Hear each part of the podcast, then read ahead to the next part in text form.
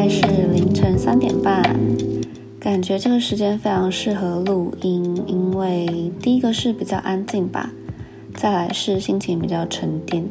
我是属于夜猫子类型的，就是半夜特别容易思考事情。这几个月因为疫情啊，还有签证的关系，知道很多朋友都已经陆陆续续回台湾生活了。今天的主题是来聊聊为什么异乡回来的游子特别的想念还在国外的生活，甚至是有些比较极端的例子会久久没有办法适应回归自己成长的环境。我从大学毕业到美国打工回来之后，和现在从英国读完研究所回来之后，都可以从聊天或者是社群上面看到。身边那时候认识的台湾朋友都会非常的想念还在国外生活的日子，尤其是刚回来的时候，那几个月会特别特别的严重。不觉得很奇怪吗？我们干嘛都觉得那边的月亮比较圆？在台湾生活明明就有更多更幸福的地方，例如说治安很好啊，食物很好，人非常的温暖等等之类的。后来想想，其实我在国外生活的时候是蛮享受那种人与人之间的疏离感。为什么会说疏离感也是一种不错的体验？我想应该是因为在台湾生活的时候啊，周遭身边的人大部分都是围绕着同样身为台湾人的亲朋好友，我们的文化、成长背景和社会价值观都是比较相近的。这样也造成在同才之间可能会有很多不是太必要的比较，也充满了那种会议论别人或者是被别人议论的时候。再来就是许多身边的长辈或是亲戚家人的关心，那种非常紧密的关心你，关心你考上哪一间大学，关心你是否交男女朋友了，关心你对于未来发展的规划。然后再顺便告诉你，他的邻居考上了什么大学，他的哪一个朋友的孩子已经娶妻生子，到大公司去工作了。那种同才间的比较议论，或者是亲戚朋友的关心，通常都是非常紧密的，也会造成连带的压力。其实聊到那种长辈的关心，就不只是疏离感的问题了。还有很多是关于你在原本生活圈就比较容易直接面对的各种社会价值的绑架，会强迫你去直视着你未来的人生规划。但这些问题在他乡生活的时候，身为外国人的我们可以以过客的身份生活，那种是比较轻松的，没有太多未来的压力。是可以享受在当下一切新鲜的事物，也不是说在国外的生活就会完全没有压力。我们可能也会面临一些工作上的压力、经济上的，或是生活琐碎杂事给的。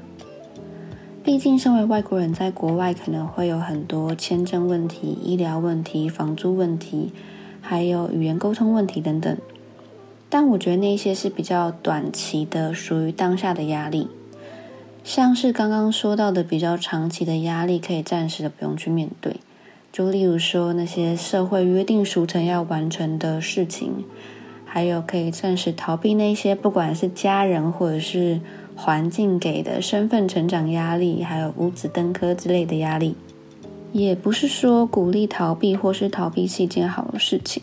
逃避不能解决问题，只是当下的生活可能确实比较美好一些。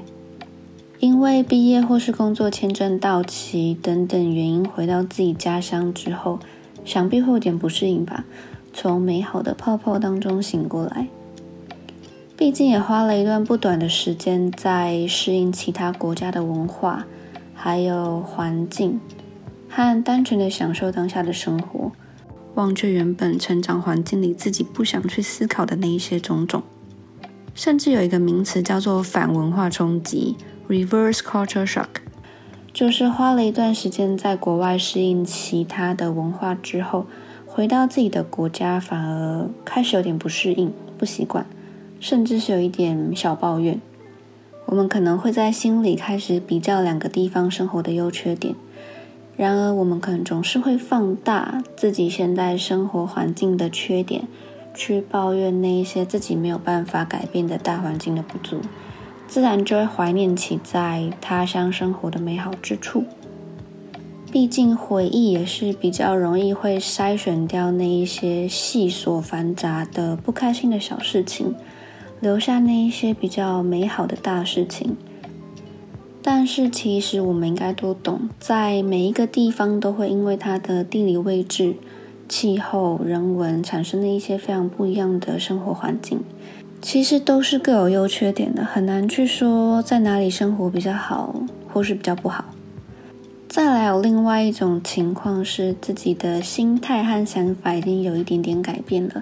还有价值观可能会稍微的有一点点不同。可能会与当时自己都生活在一起的朋友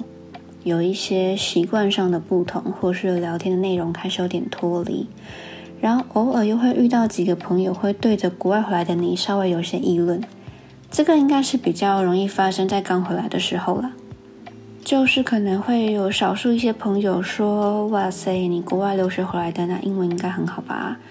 工作应该很好找啊。”或是你在那边读书那么多年，家里应该很有钱吧？不然学费那么贵。再来是因为你在那边和同样语言的朋友可能会有一些中英混杂的说话方式，这种方式回来可能会造成很多人讨厌你，所以你在讲话的一段句子里面不小心掺杂到了几个单字是。外语的话，可能就会被别人觉得哇哦，你现在从国外回来的比较了不起，是不是？可能是开玩笑的啦。但是在听到这些事情的当下，真的会觉得回来好像不是真的回家了，有一点陌生的感觉。最后还是想说，这些事情其实经过一段时间，就还是会开始适应并且接受。毕竟也是自己成长的环境，其实也不会真的太困难了。